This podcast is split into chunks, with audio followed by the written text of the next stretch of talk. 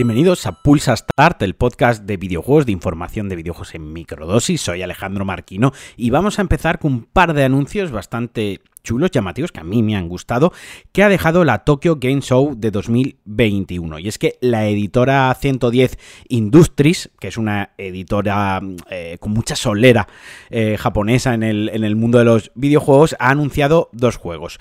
Por un lado, ha anunciado Vengeance is Mine, para Next Gen, del que se sabe poco, presumiblemente, y siendo de esta editora, será un juego probablemente eh, de acción. Pero lo más curioso, lo más llamativo es que Stephanie Josten será la directora creativa. ¿Y quién es Stephanie Josten? Pues bien, es la actriz que interpretó a Quiet en Metal Gear Solid 5 y que además eh, trabajó en el proyecto español de Mercury Steam Space Lords. He tenido que buscar el nombre porque no, no soy especial fan de Mercury Steam, tengo que decir. De hecho, soy bastante hate con el, con el estudio y con sus responsables. Pero bueno, es bastante curioso cómo, cómo la actriz, cantante, modelo que ha hecho muchos trabajos dentro de la, industria de los videojuegos, pero como captura de movimiento, interpretando papeles, ahora ha pasado, eh, ha escalado hacia arriba y ahora será la directora creativa. Así que yo tengo muchísima, muchísima curiosidad. Y el otro anuncio que nos, que nos deja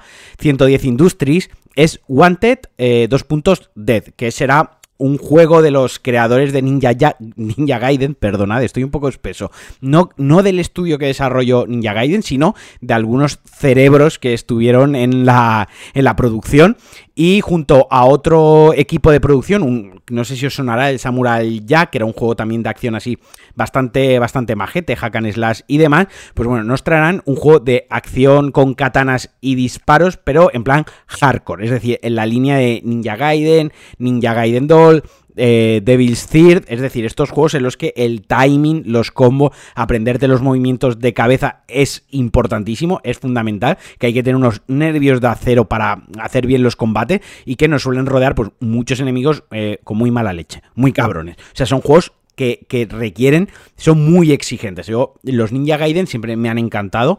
Eh, el 1 y el 2 los fundí, pero sí que es cierto que acababan con mi paciencia. No sé si a día de hoy eh, estoy capacitado o puedo, puedo enfrentarme a un juego de estos. Pero sí que es verdad que cuando he visto el anuncio hay un pequeño, un pequeño gameplay, pero de una early alpha, o sea, muy, muy verdecito el juego. Además, se nota que le faltan texturas, le falta mucha iluminación, le falta mejorar animaciones y demás.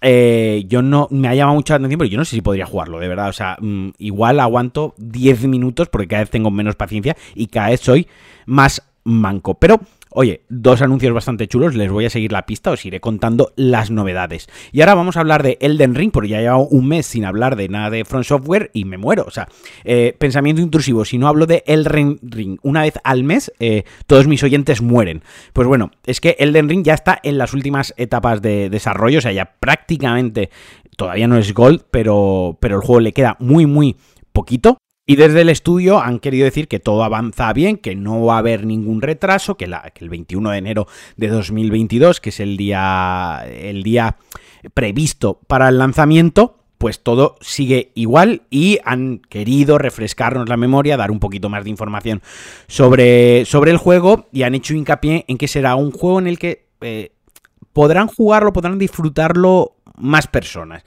que va a seguir un juego, será muy difícil en la línea de los juegos de Front Software, de los Souls, pero sí que es verdad que este será algo más accesible porque se quieren abrir a más jugadores. A mí no me parece mal, yo no me voy a poner en plan hater, o sea, creo que el juego va a seguir siendo bastante jodido y que y que esto es como, no sé, como un pequeño truquito que en realidad no va a ser tan fácil y que no lo va a poder disfrutar eh, tanto jugador. Me recuerda un poco cuando en Bloodborne mm, insistieron que los escudos, los escudos y metieron un escudo de madera. El estudio es algo troll y con el tema de la dificultad en los últimos años les han metido bastante caña, ha habido bastante controversia, pues que si todos los tienen que tener un modo fácil, que si no, bla, bla, bla, bla, y siempre que hay una entrevista sobre Elden Ring les acaban preguntando por la dificultad. Así que yo creo que quizás vaya un poco por ahí los tiros.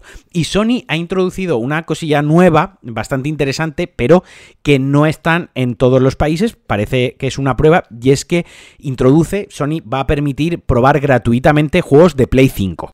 De momento lo ha lanzado, como os digo, en ciertas regiones y bajo el nombre de Game Trials. Y solo dos juegos: Death Stranding Director Cuts y Sackboy, una aventura a lo grande. Eh, se puede jugar 6 horas al de Hideo Kojima, al Death Stranding, y 5 horas al Sackboy. Pero esto tiene una, una pequeña pega, o sea, dos pequeñas pegas que eh, principalmente es que primero es que no está en todas las regiones y lo segundo es que el tiempo de juego, esas 6 horas, empieza a contar desde el momento que empiezas a descargar el juego. Es decir, que si tienes una conexión terrible y te tiras 6 horas para descargar el juego, pues juegas 0 minutos. Si tardas 3 horas, pues tienes 3 horas de juego. Si se descargan 10 minutos, pues oye, tienes 5 horas, 50 minutos para jugar. Muy difíciles, mi experiencia, que con una conexión relativamente normal a día de hoy, 500 megas, por ejemplo, 300 megas, y una PlayStation 5 conectada por, por cable de red, el juego tarde más de 10 minutos en descargarse. Mi, mi, experiencia hasta el momento es que todos los juegos se me descargan más rápido de lo que tardan en instalarse con disco. Por ejemplo, el God of War, eh, cuando lo juego me lo bajo directamente. Bloodborne me lo he bajado también alguna vez. Uncharted 4 cuando lo probé me lo bajé porque tarda menos que si meto el disco. Así que, a ver, me parece muy complicado, muy difícil, a no ser que en tu casa tengas una muy mala conexión, que tampoco depende de Sony eso, en que se te vaya a ir la mitad del tiempo de prueba en, en descargarte el juego. Aún así, seis horas yo lo veo bien como un trial, como una demo, como una prueba. creo que seis horas en Death Stranding dan para, obviamente no para todo lo grande que es el juego, pero sí que dan una idea, sí que te dan una idea de lo que es el juego. Y en Sackboy, pues hombre, imagínate, cinco horas, o sea, bastante tiempo de juego. Yo hoy quiero acabar el podcast, o mejor dicho, no me gustaría acabar el podcast sin recomendaros un reportaje, un artículo, nunca os recomiendo, yo leo mucho de videojuegos, tanto medios españoles como medios anglosajones, veo mucho canal de YouTube, sobre todo muchos documentales de, desarrollo de videojuegos.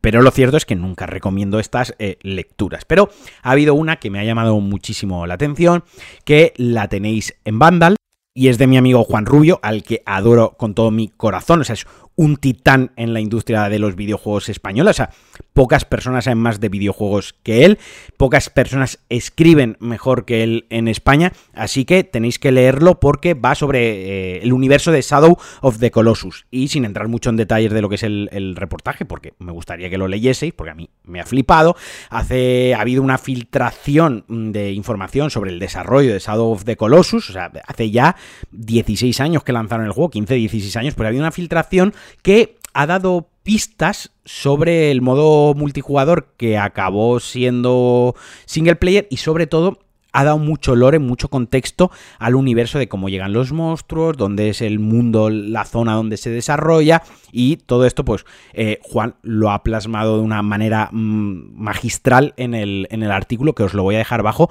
enlazado. Así que si os mola Shadow of the Colossus tenéis que leerlo sí que sí, o sea, debéis de leerlo obligatorio y si no os mola Shadow de Colossus, pero os gustan los buenos reportajes bien escritos sobre videojuegos, pues también os lo leéis. Y bueno, hasta aquí el Pulsa Start de hoy. Como siempre, os mando un abrazo muy fuerte. Muchas gracias por estar ahí. Ya sabéis, valoraciones en vuestra app de podcast favorita. Me podéis dejar comentarios, me podéis escribir eh, por Twitter también si queréis. Y como siempre, que disfrutéis mucho. Un abrazo y adiós.